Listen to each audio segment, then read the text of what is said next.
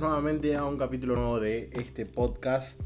Curioso que siempre quise, por así decirlo, ¿no? Llamar Made in Massachusetts. Todos me dicen, ¿por qué Massachusetts? Porque yo soy de zona sur, soy de Vera y bueno, pintó.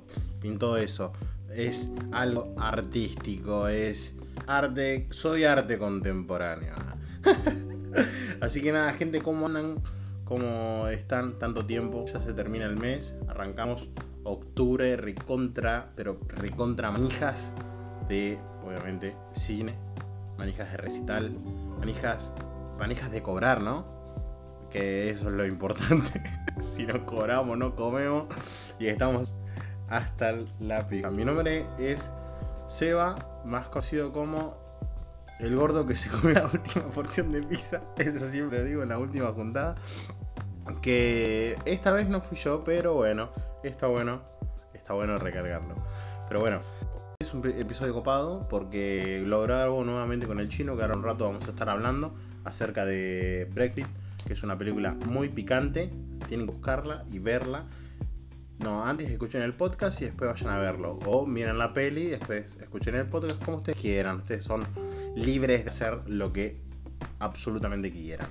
Pero bueno, hay algo que está haciendo, que es en la semana esta que pasó, eh, subiendo historias acerca de lo que se va a venir en, lo que es Netflix, eh, en lo que es el mundo de Marvel, hay noticias, hay noticias picantes. También estuve mencionando que se vienen cuatro putas películas de animadas de DC, pero de las cuales solo tres le quedaron las dudas. Una no, no, no es muy interesante, que es una de Superman, que mm, la podría recomendar hasta cierto punto. No es tan, tan, tan buena. A mi gusto, ¿no? Pero después con respecto a las otras películas, que estamos hablando de la Liga de la Justicia Oscura, Apocalypse War, eh, Superman Hijo Rojo, o también eh, Batman eh, Muerte de la Familia. Como también lo podemos llamar el regreso de Joker, la muerte de la familia son temas que me encantan, porque son cómics que me encantan. Yo colecciono cómics y los tengo y sí, están, muy buenos, están muy garpan muchísimo. Después eh, algo que tengo que mencionar es que quiero comentarles que en este nuevo episodio, posta, por el, el avante, el, aguante que me están dando, que posta que eso me reayuda a querer seguir grabando y querer hacer más cosas o informarme. No solo informarme porque me gusta informar de ciertas cosas, sino informarme para informarlos ustedes y comunicarles y charlar y cagarnos risa. Porque eh, me gusta, la verdad que la comunicación está buena.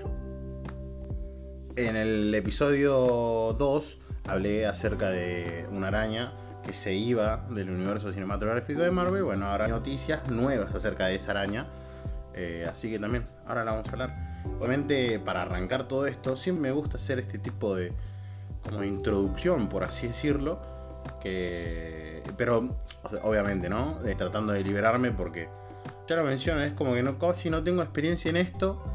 Yo siento que me, me agrada hacerlo, me agrada hablar y con ustedes y comunicar lo que a mí me gusta y que a ustedes les cope. Y acuérdense que esto no lo tomen como algo completamente profesional, sino que es algo completamente random uh, eh, de lo que yo hago, ¿no? Porque soy una persona bastante random, entre muchas comillas. Aunque siempre me gusta tener el toque. Entre comillas profesional. Es por eso que este episodio en particular me gusta aclarar que estamos grabando con un micro nuevo. Antes yo grababa con el micrófono del celular, editaba con el celular y lo subía todo con el celular. Eh, algunas cosas sí retocaba con la computadora, pero ahora tenemos un micrófono nuevo y vamos a usarlo y lo estamos usando y estamos grabando en este momento con el mic nuevo. Eh, fuera de joda, la inversión la hice porque dije, eh, me gusta hacer este podcast, me gusta lo que estoy transmitiendo y veo que a mucha gente le está posta copando mucho la idea de escucharme, de seguirme, bancarme en cierto modo, escucharme hablar algunas boludeces, algunas no, informar y demás. Así que nada, está bueno darle un poquito de amor a las cosas. Así que bueno, como siempre digo, después de esta cortina, arrancamos esto que sería Madame, Massachusetts. Un programa basura para gente basura. Así que nada, gente. Gracias.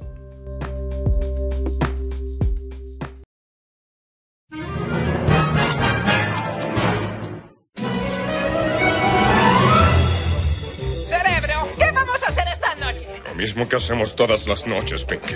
Tratar de conquistar al mundo. Pinky Cerebro, Pinky Cerebro. Uno es un genio, el otro no está acuerdo. De laboratorio son, son genes injertados. Son Pinky, son Pinky Cerebro, bro, bro, bro, bro, bro, bro, bro. Steven Spielberg presenta a Pinky Cerebro.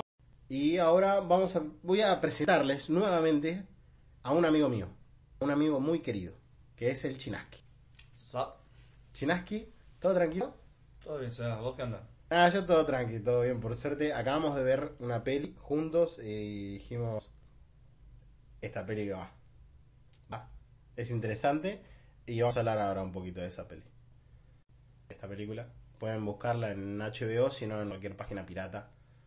Eh, garpa. Garpa mucho esta película. Chino, ¿qué te pareció con respecto al tema que trata? Bueno, como lo señala el título, la película se centra en poder dramatizar o narrar cómo fueron los hechos o el proceso de campaña para poder llevarse a cabo lo que fue este fenómeno político o evento político conocido como el Brexit que tomó lugar en 2016.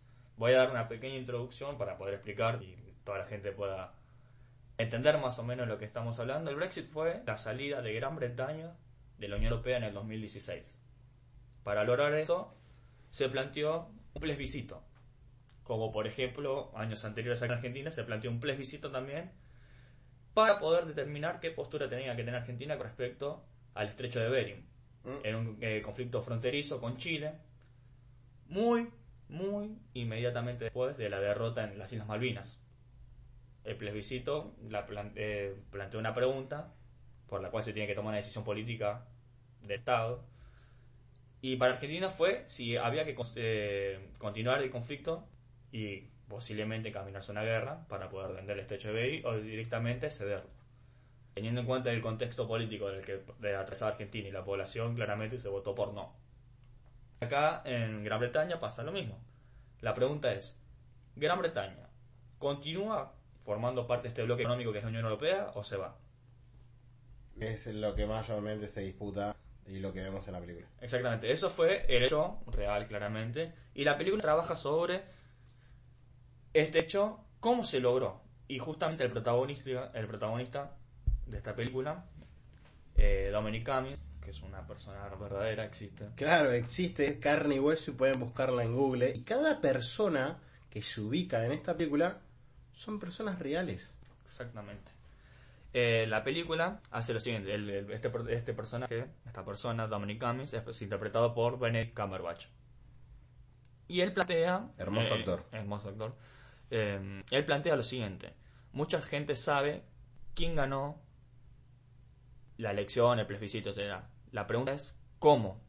Y la película, justamente ahí es el puntapié, empieza a desarrollar quiénes, quiénes fueron los actores sociales que entraron en juego, qué estrategias, instrumentos se utilizaron para poder captar el voto de, la gente que iba a votar, porque toda la población visito apela a todos los votantes. Y nada, eh, uno va analizando, ve la película, va analizando y va reconociendo, identificando gente que trabaja en los medios de comunicación, gente que son personas que son empresarios inversores en las campañas. Y en este desarrollo de la película uno va pudiendo entender el proceso, la propia gente, digamos, común, la clase obrera, la Clase clase obrera, clase marginada, se, se hacen, se muestran muchos focus group y con ese proceso la cantidad de inquietudes, dualidades, dicotomías, preguntas y problemáticas que no son solo de ahora o exclusivamente de Gran Bretaña, sino que podrían tranquilamente abordarse en otros países como nuestro país Argentina. Un eslogan que fue Cambiemos.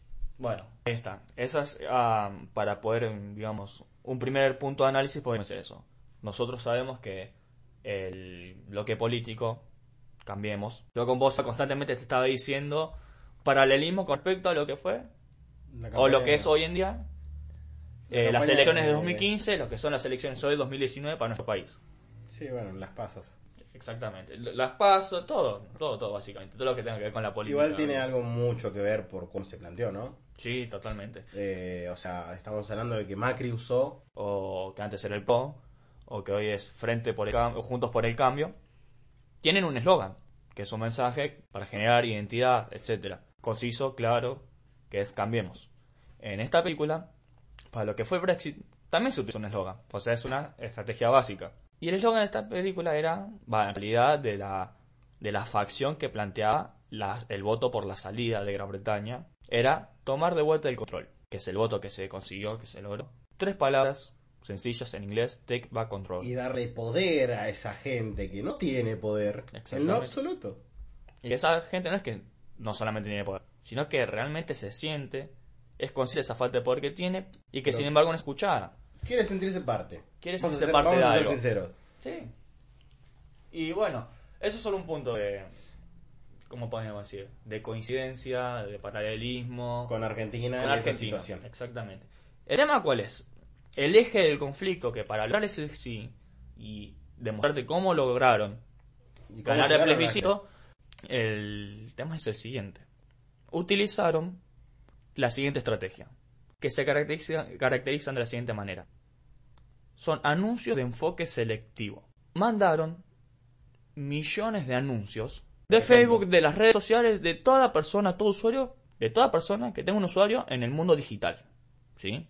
Ya sea redes sociales, suscripciones a diarios virtuales, a que tengas la cuenta de Mercado Libre, etcétera. Todas esas plataformas y los datos que, al que, a las que uno contribuye fueron utilizados inconscientemente y procesados a partir de algoritmos que desarrolló una empresa. ¿Cómo funcionan esos anuncios? Funcionan a partir de una base de datos que es alimentada por los usuarios. Y nada, con eso utilizaron esos datos para poder, obviamente que se maneja en cuanto a programación de software etc., y todo relacionado a la tecnología, Es real. que es real obviamente. ¿Y cuál es el problema con esto? En tiempo real, elaborar y direccionar anuncios que hagan interpelar a los votantes hacia la de- hacia tomar la dirección política de votar hacia al sí en cuanto a dejar la Unión Europea. Utilizando estrategias que no son de ahora.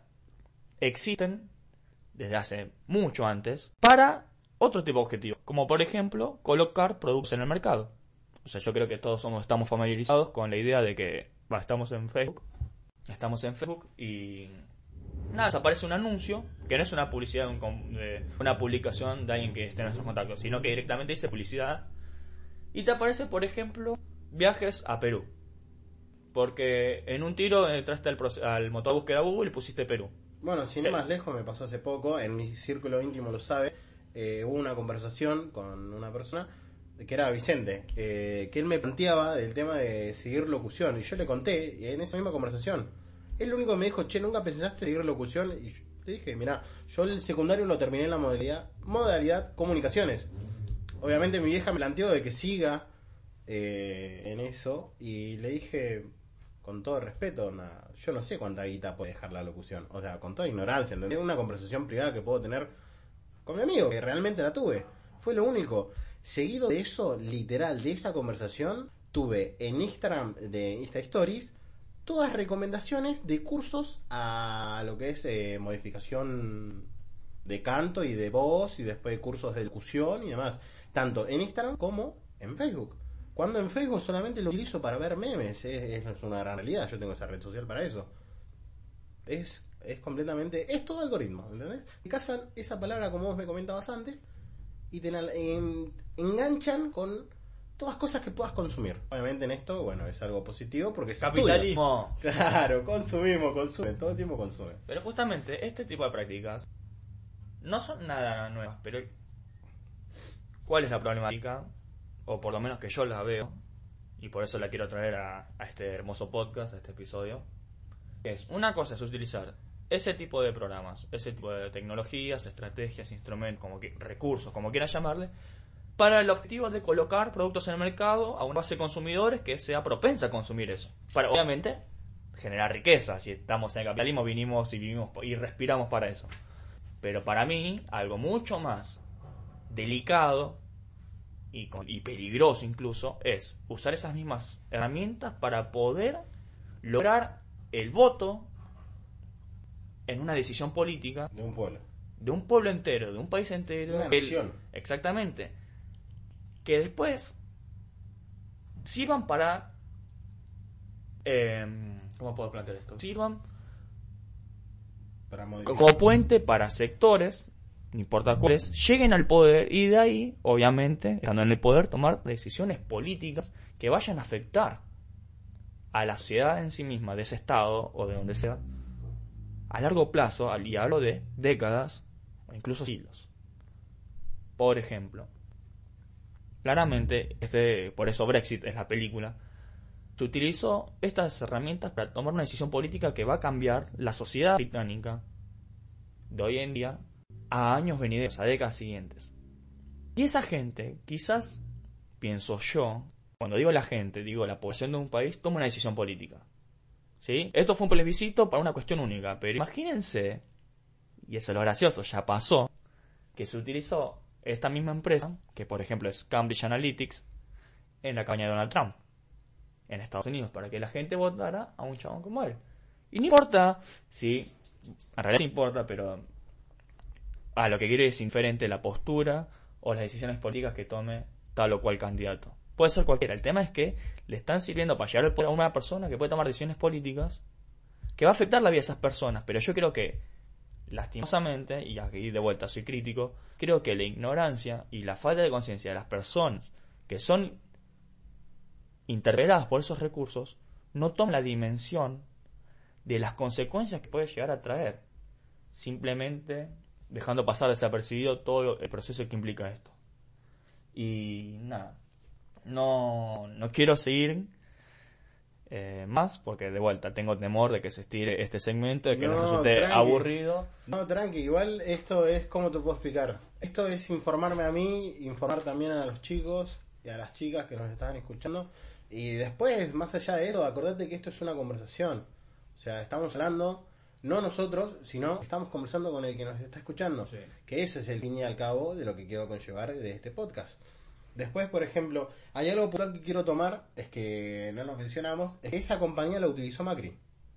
También están las causas abiertas con respecto a que la campaña de Cambiemos para el 2015, Macri y su grupo político utilizó estas mismas estrategias en la población.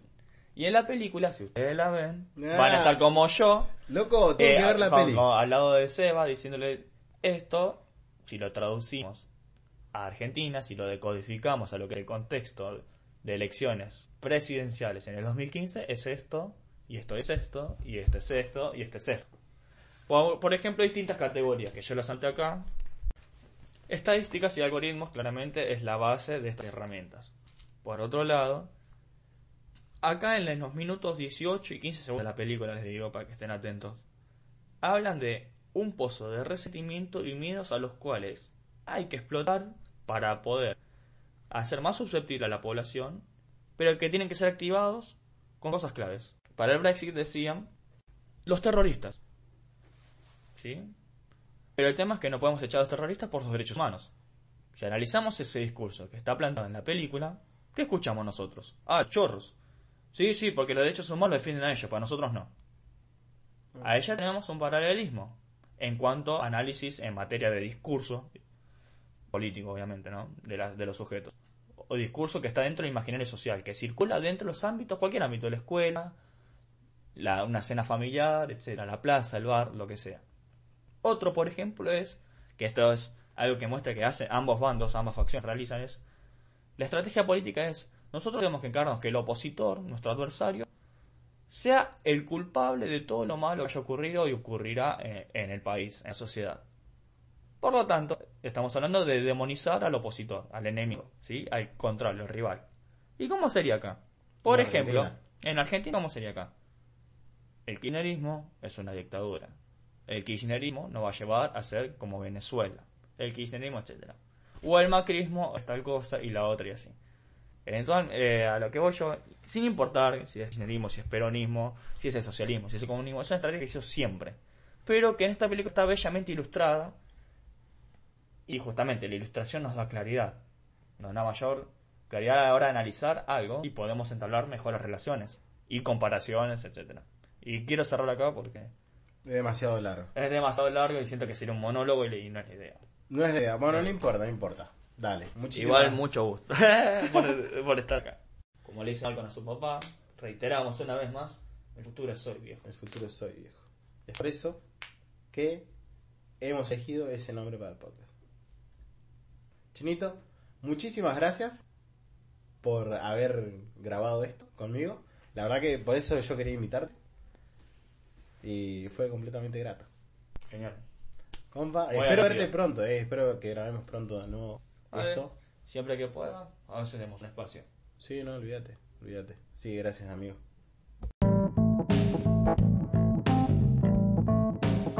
Como verán, ya lo estuvimos hablando con el chino. Les recomendamos nuevamente la película. Les recomiendo yo nuevamente la película Bridget. Posta, Búsquenla, vale mucho la pena. Eh, presten atención a lo que están viendo porque posta que hay muchos mensajes claves en esa peli. Eh, voy a dejar en la descripción igual del capítulo el nombre de la peli para que lo puedan ver. Esa la trae para casa. Después eh, vamos a cambiar de tema, vamos a otra cosa, vamos a otro punto. Eh, vamos a hablar un poquito más de lo que se viene. Eh, mira, estas son historias, puntualmente yo quería hablar de estas historias, de, son las películas de, de DC, porque me encantan, están muy buenas y valen la pena que compartirlas con ustedes para que lo sepan. Eh, básicamente vamos a hablar de Superman Hijo Rojo, que es, eh, o sea, la pregunta puntual que nos tenemos que hacer es, ¿qué pasaría si Superman hubiera sido criado por- en la Unión Soviética? La nave espacial en la que viaja Superman aterriza en una granja colectiva de Ucrania, y no en Kansas, donde originalmente sería eh, Superman. Bueno, la trama de esta película va a ser eh, más o menos en los años 50. eh, el mundo prácticamente igual al mundo real, pero, pero, pero, pero, todo se comienza a distanciar cuando la Unión Soviética revela un nuevo elemento, que sería Superman.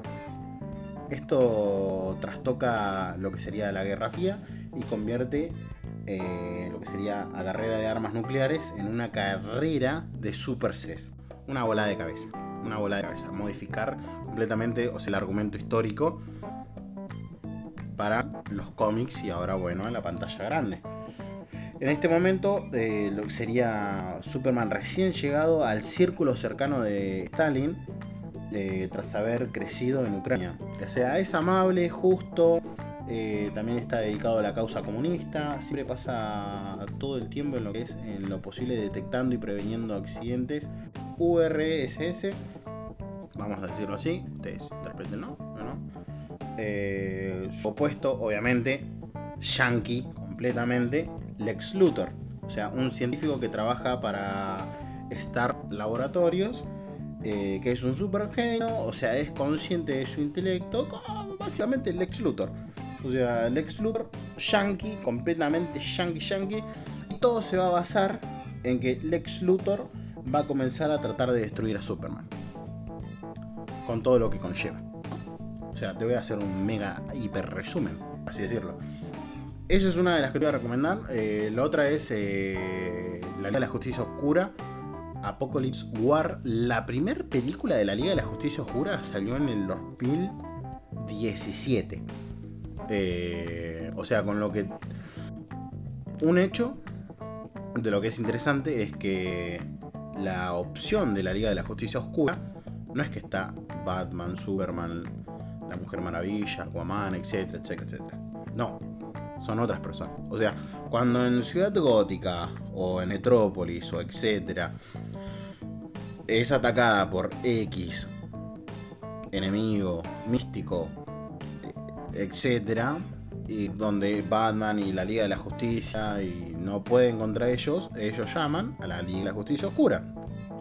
El igual que los reclutó eh, fue Batman. Cuando vean la película, costa que es el. Esa es otra tarea para casa. Vean Liga de la Justicia Oscura, la 1. Eh, vale mucho la pena. El equipo básicamente está formado por Constantine, eh, Satana, La Cosa del Pantano, Deadman, Eltrigan y Black Orchid. Eh, vale, vale, vale, vale que le den el granito porque yo le doy 9 Simpsonitos a esta peli. 9 Simpsonitos. Pero lo que está bueno es que aún no se aclaró eh, si se va a repetir lo del tema de la clasificación R en la película de la Liga de la Justicia Oscura. Por otro lado, para no hacerla tan larga como había dicho el Chinaski, voy a hablarles de esta es la, la que yo quería dejar para lo último, porque es, a ver, si no les, no les voy a mentir, para mí es la segunda historia más picante del universo de DC con respecto a las peores cosas que hizo el Joker. Eh, y acá es muerte de la familia. O también llamado el regreso del Joker. Porque acá, posta que no sé por dónde empezar, porque es, bastante jodido. La historia en general, si tengo que contar en un principio, voy a contarte eh, la corte de los búhos, y etcétera, etcétera, etcétera. Es donde inició todo, básicamente. Incluso si tengo que añadir algo, tengo los cómics estos. Tengo. si soy tan manija y tan gobir que los tengo. Pero bueno, básicamente, el Joker desaparece de Ciudad Gótica. Él estaba en el asilo Arkham. Eh, encerrado, tuk tuk, todo loquito. Desaparece de su celda. Lo único que deja es su cara. Sí, su cara. O sea, se cortó la cara, la cara, la piel. Se la cortó por completo. Y la dejó pegada en la pared. Y él desaparece. ¿Qué pasa? Porque es el regreso del Joker. El Joker vuelve a Gotham. Vuelve a buscar su cara. Mira, les voy a contar una simple escena de lo que sería el cómic. El regreso del Joker es él entrando a la comisaría, se apagan todas las luces, mata absolutamente todos para recuperar su cara en el cuarto de evidencias.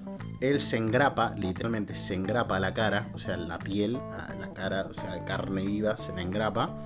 Y ahí arranca todo, todo el puto quilombo. Eh, la cosa es supuestamente buscar venganza. El Joker busca venganza. Lo cual la cumple. O no. Depende del punto donde lo quieras ver. Pero la realidad de la milanesa es que muerte de la familia se lleva una sola víctima. Que esa víctima es la que les quiero spoilear porque vale mucho la pena saberlo al final. Que. Oh, posta que es muy turbo, es muy turbio. Igual si quieren buscarlo, porque no quiero ser el responsable de este spoiler.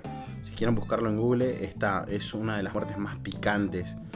Eh, bueno, no esperen un cuento típico de oscuridad y gore. O sí, capaz sí. Pero bueno, vamos a otra cosa. Apu no se va de los Simpsons. Digo, Spider-Man no abandona eh, lo que sería el universo cinematográfico de Marvel. Eh, sé que en el capítulo anterior del podcast lo dije, o sea que se iba de Pepa con Sony, pero increíblemente vuelve a darle vida una vez más Tom a Spider-Man. Esto consiste en la última película de Spider-Man, o sea, una última película de Spider-Man y una participación en otra película del universo cinematográfico de Marvel. Pero no como protagonista, o sea, vamos a ser sinceros, o sea, Sony tiene que darse cuenta de que tiene que darle lugar a darle un fin a lo que sería Tom Holland eh, en el universo cinematográfico de Marvel. Da mucha guita Tom como Spider-Man hoy en día. Después, por otro lado, Sony lo que quiere hacer es el universo de Spider-Man, que es donde realmente quiero llegar. O sea, tiene literalmente eh, bajo la manga para sacar en producción lo que es Venom 2, Morbius, que si mal no recuerdo, Morbius, el actor principal va a ser Shark Leto. Shark puto Leto. O sea que lo, ya nos conocimos como. A ver, una película recontra, recontra quemadita. Pobre Leto. Que fue. Eh, Escuadrón Suicida. Fue el Joker. No se lo valoró, a mí no me gustó mucho, sinceramente. Pero bueno, tampoco dieron la oportunidad. Otra va a ser, eh, bueno, Spider-Man 3 y supuestamente 4 con Tom Holland. Supuestamente 4. Eh, después, bueno, Spider-Verse 2, que es la animada. Eh, la última cacería de Craven. Esa dale muchas fichas que va a estar. Black Cat, Sirve el Sable, Silk, Jackpot.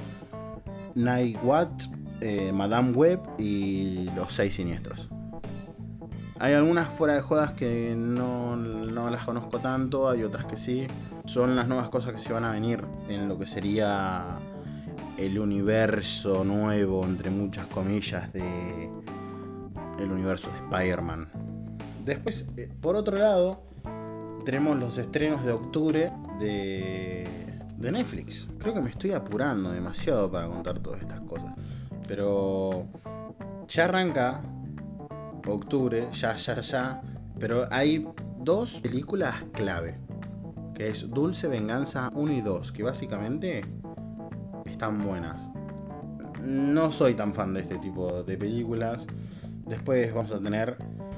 Eh, ¿Quién mierda son los Miller? Que es una comedia que garpa mucho. La masacre de Texas 3. Después la mierda del conjuro. Que ya lo dije en el anterior podcast. Eh, si no lo escuchaste, anda a escucharlo. Vale mucho la pena. Ah, ah, hay algo muy interesante que va a venir para el 2 de octubre. Que va a ser Animales Fantásticos y dónde encontrarlos. Vale mucho la pena. Uh, hay algo puntual que yo quería aposta que cuando lo vi no lo podía creer. Netflix va a sacar una nueva película de terror basada en los libros de Stephen King. O sea, yo vi el tráiler posta, pero no, o sea, es impresentable lo que van a armar. Se llama En la hierba alta. Básicamente es mientras bajan, viajan por el campo, una mujer embarazada y su hermano escuchan un niño perdido y se meten entre la maleza. Salir ya no depende de ellos. Esa es la descripción de la película. Si ustedes miran el tráiler, es una cansada terrible. Tienen que jugar con la psicología, yo entiendo, pero Stephen King, por favor, deja de hacer cagada. Porque tus últimos libros, entre muchas comillas, tus últimos libros, muchas comillas, después quiero hablar igualmente por qué estoy diciendo estas cosas, no valen la pena ya. No lo valen. Después, bueno, se viene la quinta temporada de Peaky Blinders. Sí, sí, la estoy esperando mucho. Mucho, mucho. Y bueno, ya creo que la hice recontra re larga, creo que me fui recontra re por las ramas como siempre hago. Sé que muchos amigos me van a cagar a pedo, me van a decir, che, Seba, ¿cómo puede ser que divades tanto si estás hablando y ya tenés todo más o menos, entre muchas comillas, preparado? Y digo, hermano, yo nunca tengo nada preparado. Nunca, nunca estoy seguro de lo que hago. Oh, espera, me estoy olvidando algo re importante. Se viene la puta película de Breaking Bad del camino. Loco, si sos fanático, seguramente estás recontra manija como yo, porque la estoy remanejando. Incluso imagínate, vamos a juntarnos con los pibes o al Gorbis para ver esta puta película. Fuera de joda, fuera de joda, decime por favor qué pensás, igual estoy preguntando todo el tiempo. ¿Qué carajo pensás de esta película? Igual eh, creo que del mes lo más importante es que van a subir Soy Betty Fea. Ese es el tema puntual. Eso es lo que importa. Aguante Betty Fea. Bueno, guacho, gracias por estar escuchando hasta ahora. Si tenés que putearme, ya saben, tengo Instagram que es Vera Sachuset.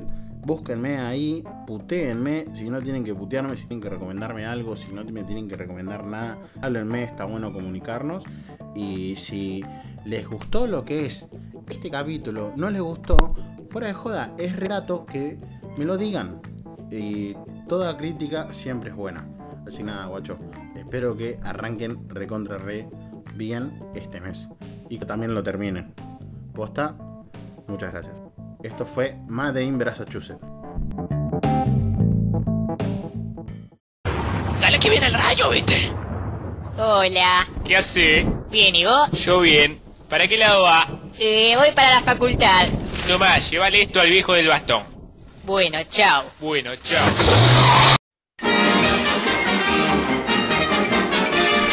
Eso es, eso es todo, amigos.